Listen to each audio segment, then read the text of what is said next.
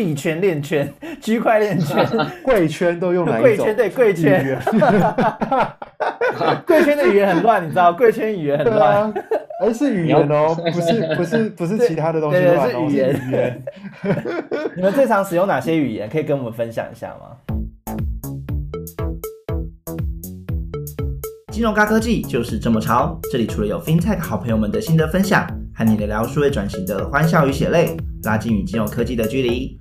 如果你对于数位转型相关领域的工作有兴趣，欢迎来听听我们怎么说。准备开始喽！分泰食堂 FinTech Store，有新滋味，也有新职位。我们上菜喽！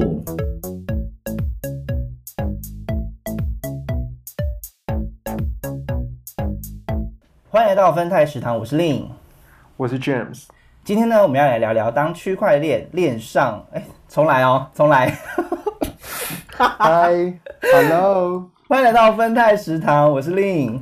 我是 James。今天我们要聊聊当 FinTech 链上区块链。今天我们要邀请我们的身边的区块链的工程师好友来跟我们分享他的那个 Blockchain 的工作日常。那我们欢迎今天的 今天的来宾主厨 Ben，Hello。对先来先来简单，我先简单介绍一下 Ben。Ben 现在呢在国泰金控的输出化中心担任区块链的工程师。那他有在中国新创的区块链的公司有一些海外的工作经验。那我们今天就邀请他来分享他现在工作内容跟之前的一些呃中国跟台湾两地的工作文化的观察，然后当然还有跟我们介绍说，哎，到底 FinTech 如何结合区块链的应用喽？Hi Ben。哎嗨。哎、请你先自我介绍一下，就是目前你在区块链工程师的部分是主要是做哪哪一块的工作这样子？那那我就先介绍一下我以以前在哪里工作过，然后现在在干嘛。好，没问题，啊可以。OK，我刚开始当工程师的时候，我是在做电子商务。那时候电子商务刚起来的时候，其实是很热门的。所以是在台湾做吗？还是中国？在台湾刚开始的时候都是在台湾做，哦对那之后才去接触转型，去碰出了区块链。那也在交易那时候有虚拟货币交易所，在交易所担任工程师。嗯，然后嗯有一段时间也。去了中国，也在那边做了一个另外一个交易所，在那边担任工程师这样。然后现在呢，我在国泰金控的输出发担任区块链工程师，那负责金融与区块链的一些设计与开发工作。哦，那想问一下 Ben 啊，就是说你的说设计与开发工作啊，那可不可以跟我们简介一下你的工作内容大概都是哪些？嗯该不会都在玩币吧？啊，在金融业是不能碰半壁的、上架啊。在在金融业担任区块链工程师的话，其实很多的时候，除了开发这种基本的工作以外，我们有更多的时间是要去设计金融场景的。毕哦竟区块链这个东西很新，它没有嗯在嗯银行业或者是我们金融业有任何落地的产品。工我们区块链工程师不但要去设计思考说，哦，现在业务场景有没有适合取代掉的？那有没有什么东西这个新技术可以应用在我们现在一些既有的业务上？嗯，哎，那这边就先来讲一下区块链的几个那个概念喽。区块链有几个概念，就是它的去中心化的特色，还有它公开透明，以及它不可篡改性。它本身有一个呃共识演算法的关系，那也让它有这个匿名性的特色。所以，那我就想问贝拉，那这些特色是在如果是在 FinTech 领域里面，这些特色它都会在应用在这个这些的场景或者是技术上都会在里面吗？最常见在金融科技中，我们最需要的一些特性，像是共识演算法跟不可篡改。因为在区块链的这两个特性当中，它很好的去符合说，我们其实如果在各个不同的公司间，我们都有竞争关系。那在竞争关系，但是我们可以去进行一些合作，可以让让大家互利的时候，可以达到双赢局面的时候，我们要怎么去信任我们去交换的资料？那区块链在这个上面就达到了很好的发挥。所以它等于是不可篡改的，想要利用这样的特性去开发或者是一些服务跟场景。没错，我们我们就会用这些不可篡改，或者是它的共享性，这种这几个我们常见的区块链特性，想办法套用在我们常见的业务场景中。哦，有没有什么业务场景可以分享啊？L L 嗯 L 好核心哦。或者是说，可以给我们介绍一下，说，哎，在金融场景上如何如何用区块链的方式来来做？因为我好像有看过说，可能是不同银行，就像刚刚 Ben 说，有不同银行间它可能有一些交易资料或什么的，可能那些资料又涉及一些比较私密的的机制，那是不是是不是就是透过区块链来，比如说让它的呃保有它的私密私密性，然后又有它的资料可以互相的通互通是大概是这样的概念吗？还是说是怎么样？呃，我可以介绍一个我们由我们苏苏发区块链发展科做的一个产品。去年的时候，我们发表了一个环球贸易共享区块链的专案。那大家都知道，银行最大的业务就是借钱给别人，然后收利息赚钱。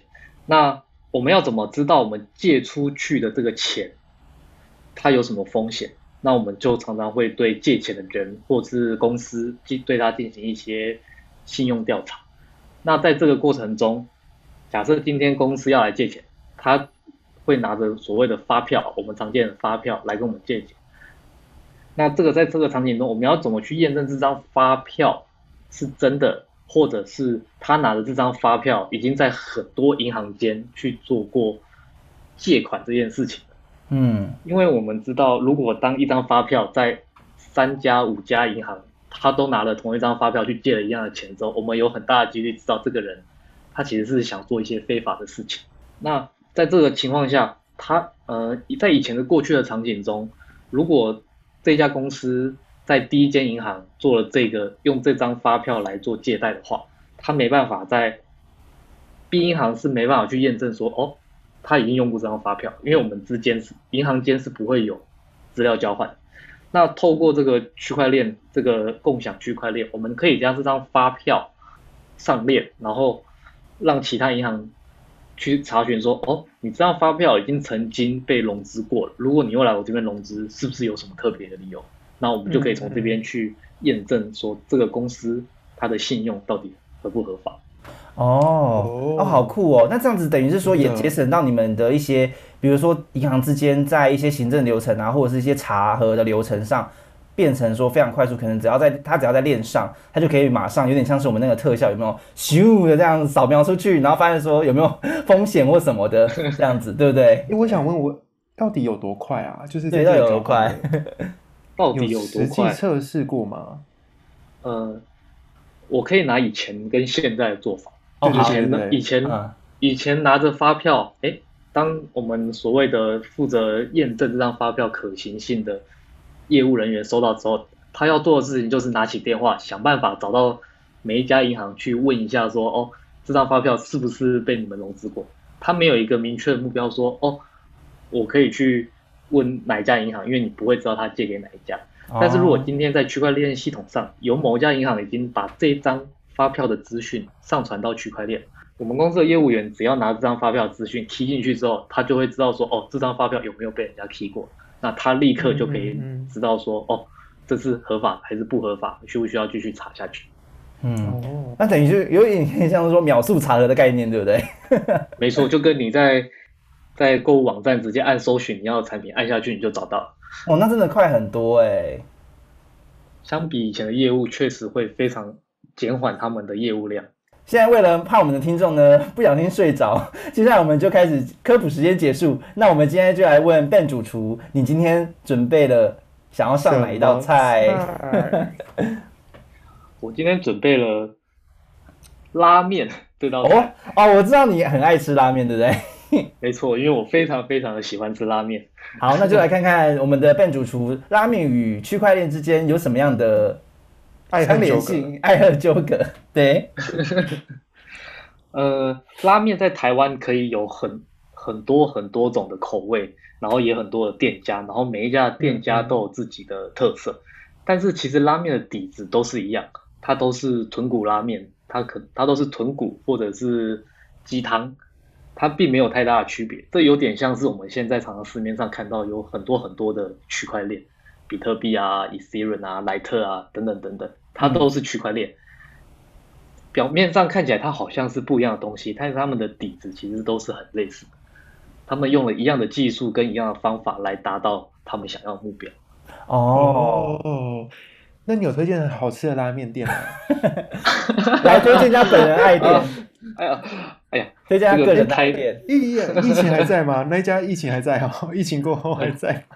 疫情过后，哎，现在疫情都不能去吃拉面了啦。啊，真的是。哎呀，虽然说外带有拉面，但都不好对啊吃啊没。有那个 feel。对，真的所以贝还是没哎，有跟我分享他的对，个人爱店。家？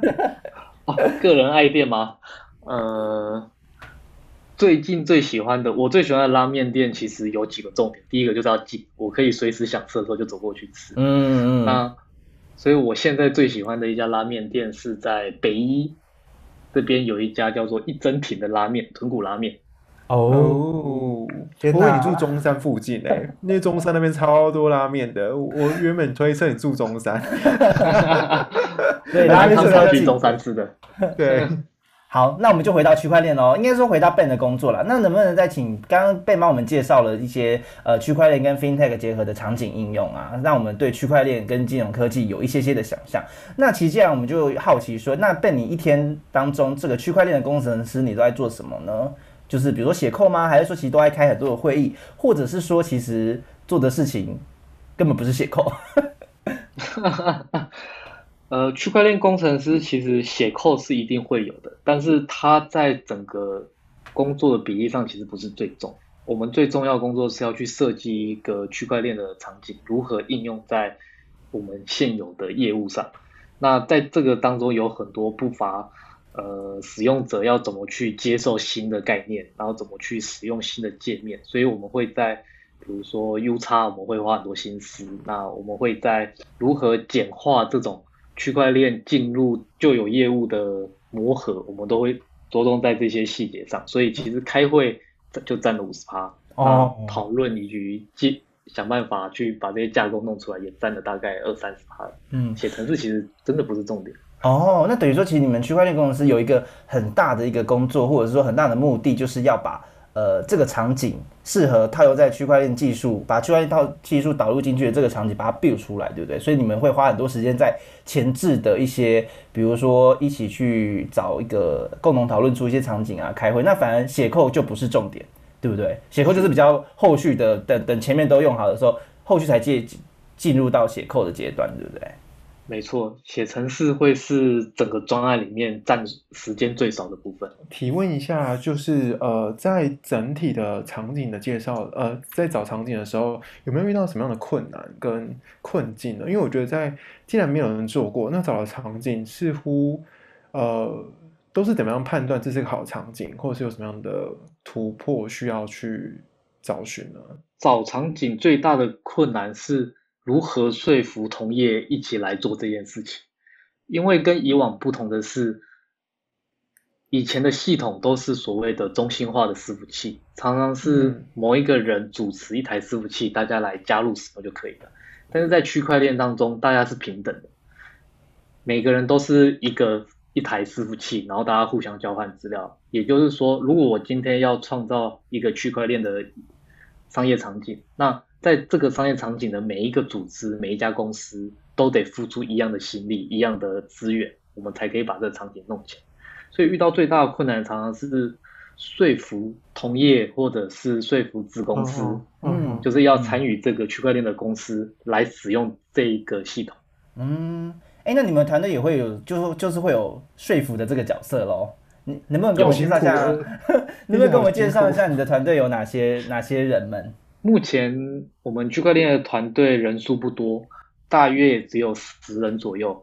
那有一半的人他们是担任 PM 或业务的角色，他们主要工作就是在做刚刚讲的说服，嗯或者是寻找合作伙伴。嗯嗯然后剩下的一半呢，就是工程师负责去根据这些可以合作伙伴或者潜藏的一些业务场景去设计可以使用的区块链系统。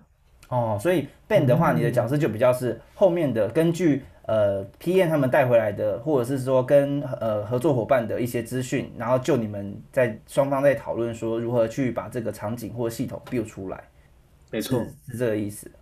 感觉这跟 PM 的沟通，或者是跟场景的选择，就是它毕竟是一个未知、没有人做过的东西。当你们要从无到有的时候，要怎么样去会会花一些时间去跟 PM 说服可行性吗？或者是怎么让在现实与梦想之中的差距怎么样去弥补呢？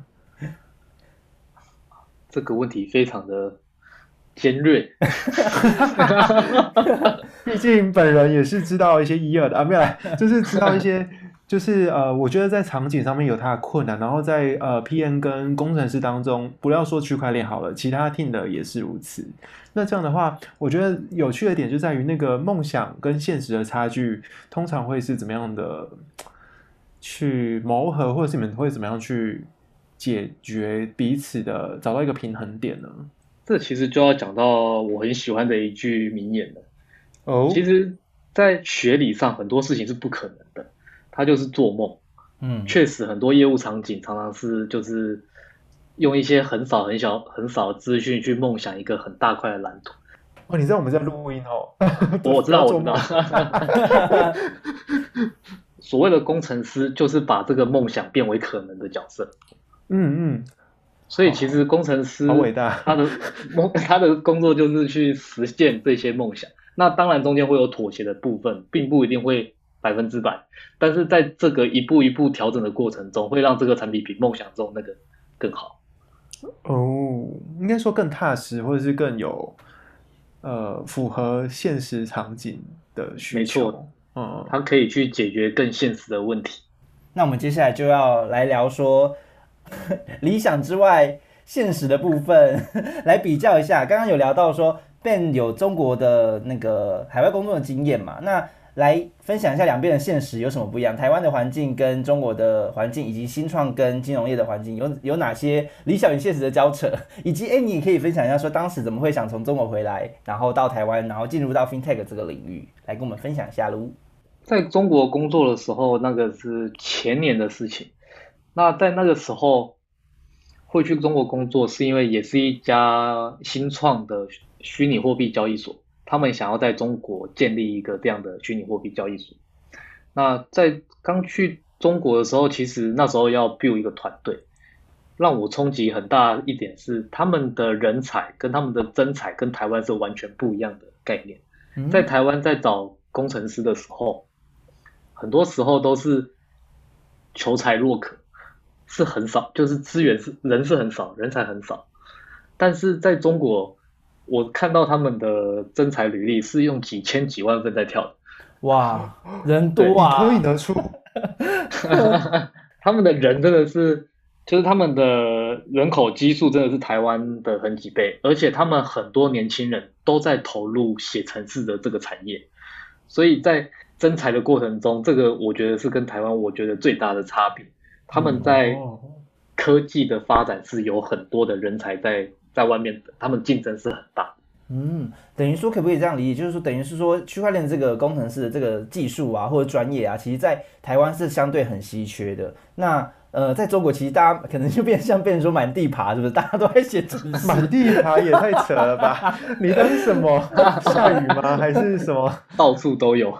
对啊，确实他们的人才是很多的。那这样新创他们的可以可以跟我们介绍一下那个新创的环境有什么有什么不一样的地方？每天都冲很快吗？还是说嗯，新创跟金融业的差别，我觉得除了冲很快以外，我觉得它最大的差别就在于资源的差距。嗯，一个完善的金融业或一个完善的公司组织，它其实是不怕资源稀缺的，但是新创。这个就是非常稀缺的资源，所以他们一定要快，他们要在短时间内得到一个成果，然后并且再把这个成果回馈给投资人，得到下一笔资金，哦，然后让自己的公司可以继续存活下去。这是目前我觉得新创金融业最大的差距，就是资源的差距。那如果说在呃，就是工作环境啊，或者是说大家的，就是有没有什么看到一些中国中国很特别的地方？呃，在在中国的工作环境哦，其实跟台湾其实会容易被抓走吗？什么？有拉面可以吃吗？哦，拉面倒是没有，那边真的是没有拉面。拉面也很，他们那边拉面很稀缺啦，台湾拉面很丰富。台湾真的是个美食王国啦，但相较起来，呃，因为我去的地方是中国的深圳，那深圳跟台湾的话，深圳就是个科技发展的新城市，他们的美食其实非常非常的稀少。哎，那你们，但虽然说深圳那边虽然说美食稀缺，但他们的外送或者是什么，是不是其实也那时候你也区块链了吗？也区块链化了吗？好像没有啊，真的哦，所以他们的那个也还好，是不是？在在中国的外送，他们叫做美团外送，还有一个叫做饿了么，饿了么有滴也有滴滴，嗯嗯嗯，对。那其实，在我刚前往中国工作的时候，那时候台湾应该是还没有那么的外送，应该是还没有那么的普及的。对啊，两年前还没那么普及，所以刚去的时候会觉得，哦，外送是真的一个很方便的东西。嗯，我只要在手机点一点，他们就送来。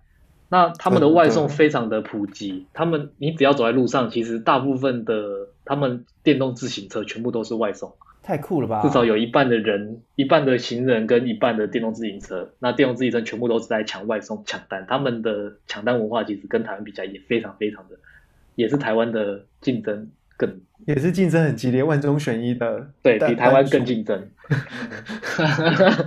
那那我好奇，那时候你在被你在中国待待了多久？那最后为什么是什么样的因缘转机让你回到台湾，然后踏入 FinTech 这个产业？该不会是因为疫情吧？没有吧，那时候也没有，在在疫情前就回来了。对啊，最大的转机其实就是我刚刚有提到资源的差距啊，毕竟那些新创的资源没有很多，然后在那边待了几个月之后，也也渐渐明白他们资源不多，然后好像已经开始发展不下去嗯，就趁就想说，那就顺便就回来，然后。挑战一个新的领域。嗯，那我想问一下，就是说，如果说呃，以 FinTech 的区块链来看呢，跟你之前接触的，比如说在虚拟货币交易所的这种技术上，你是说，因为你有分享说都差不多嘛？那有什么样可能更在金融业上有更不同的面向，或者是说其他的角度，或者是技术面等等，有什么不一样？回到台湾想要进入金融业，其实最大的理由是在区块链。发展两三年之后，会发现其实，因为以前都在做虚拟货币，其实就是我们所谓的币圈，就是在玩一些比特币啊、以太币那种交易的。但是如果真的要让区块链这个技术长期发展的话，那区块链就不应该是做币，应该是要做技术的链圈，并且是去找到适合的商业场景。那刚好在求职的时候，刚好发现，哎，刚好我们公司。现在我公司就在招募这方面的人才，也刚好符合我对区块链想要发展的志向，所以就来就在这边做区块链发展。嗯，等于说，如果在 FinTech 的应用上，区块链是可以把一些金融的场景，或者是说颠覆以往的一些金融的商业模式，甚至作业模式，是不是可以这样说？可以玩的东西，甚至比呃一般我们认知的呃虚拟货币呀，或是一些。呃，一般的对区块链理解还来得广，是是，因为像我们一般在玩虚拟货币的时候，它其实就是在玩，呃，那叫交易，你就是在玩一些货币的交易，那想办法赚钱，那它其实跟技术比较没有关系。那在金融业或者是在玩所谓的链圈的人，他们是真的在去尝试新技术，想办法把新技术去改变现在的网络生态，去比如说呃。所以你现在在改变，就是我们在生活的周遭，因为在场景的塑造上面，如果用了区块链，可能会不会有一些东西开始不同？呃，好，未来趋势的感觉哦。呃，我刚开始在研究区块链的时候，其实大家都很努力在想有什么可以应用在生活中的场景。那最容易实这个方面，其实是在这几年大家还在努力的。但是最容易实现的就是我们一开始我一我之我刚刚介绍的这种公司与公司间的资料交换，嗯，是非常符合区块链的精神以及区块链的技术。所以在这个所以在金融业上，我觉得它算是一个，反而是一个很好的进入点。虽然人家都说金融业是个呃不易转型的产业，因为它就是一个庞大而且是个比较慢的地方，但是很高兴，就就是速速发有提供这么一个环境，让工程师可以去发挥，用新的技术想办法改变这个产业。嗯，感觉真的很酷诶，因为等于是说，像刚刚 Ben 分享啊，别人说一间一间银行，他们都有他们自己的中心资料库，那要如何去说服他们？其实中间其实也也要花了很多，比如说数位转型的一些模式啊，或者是说颠覆以往的工作模式，其实这个 就像 James 说的，跨很未来感的跨时代的未来感。诶，但是在这个未来的当中，我记得。呃，我之前听 Ben 分享，在这刚刚的那个环贸的当中的发生，其实是有就引很多同业进来，是不是？这我觉得这一点蛮了不起的，就是有没有办法可以跟我们多说一点，就是怎么样去吸引同业就赢在这个链链圈的当中？我觉得能够吸引同业的最大的关键是让他们明白这件事情是双赢的，而且。其实是由我们引引导大家来做，但我们并没有所谓的主导权。懂，就是等于大家一起共生共荣，然后去维护这个环贸的区块链，这样。嗯，其实这也还蛮符合区块链那个去中心化的思想。就像刚刚 Ben 说的，没有人是主导的，它是算是共生，或是有一个共识的的这种方式去去产生，然后达到双赢的模式，对不对？没错，好特别哦。接下来就想请 Ben 再多分享一些比较你个人面的，比如说，呃，在如何说，如果说我对于我是一个你知道工程小白，我对工程或对对对工程或区块链新鲜人，区块链有兴趣，我可能新人币圈，我可能是币圈币圈小白，但我又想说，哎，我对区块链其实有很多呃，就是好奇的地方啊，然后甚至对 FinTech 有兴趣啊，那你会如何跟他们给他们一些建议，或者是说？呃，如果是以这样的方式出发的话，他们可以怎么样去接触，或者是说深化这方面的一些视野啊，或者专业等等？要如何成为圈内人呢？圈内人，对对对，想问一下，练圈的圈内人，资深资深圈内人，没有，我还没，我还不算资深的。如果如果要推荐，就是今天有想要走进这一个区块链工程师领域的。一开始我会还是重点还是你还是要有一些基本的开发城市开发技巧，那你还是要掌掌握一些开发工具。那甚者你要知道一些，比如说你还是要能够开发网站，你还是要能够开发 App。因为今天如果我们有一个很好的区块链的想法跟区块链的场景要应用，但是你要把它呈现出来，你还是要有一个大众非常擅长、非常熟悉的一些。平台，比如说网站，或比如说手机的 APP，所以你至少要学会一种语言跟一种平台。嗯，那再者是你一定要去学习怎么去建制伺服器，因为毕竟区块链它就是伺服器嘛。嗯，那所以你对你的伺服器跟你的 infra 你就要非常的了解。嗯，哎，那被你们刚刚说要至少要深化一种语言啊，那哪一种？哪一种？对，是哪一种？你们？币圈、链圈、区块链圈、贵圈都用来贵圈对贵圈，贵圈的语言很乱，你知道？贵圈语言很乱，而是语言哦，不是不是不是其他的东西，乱，是语言。你们最常使用哪些语言？可以跟我们分享一下吗？你对工程师占语言的话，这件事情是讲了。二十年、三十年是讲不完的啦。但我记得好像是 JavaScript 用最多，对不对？是吗？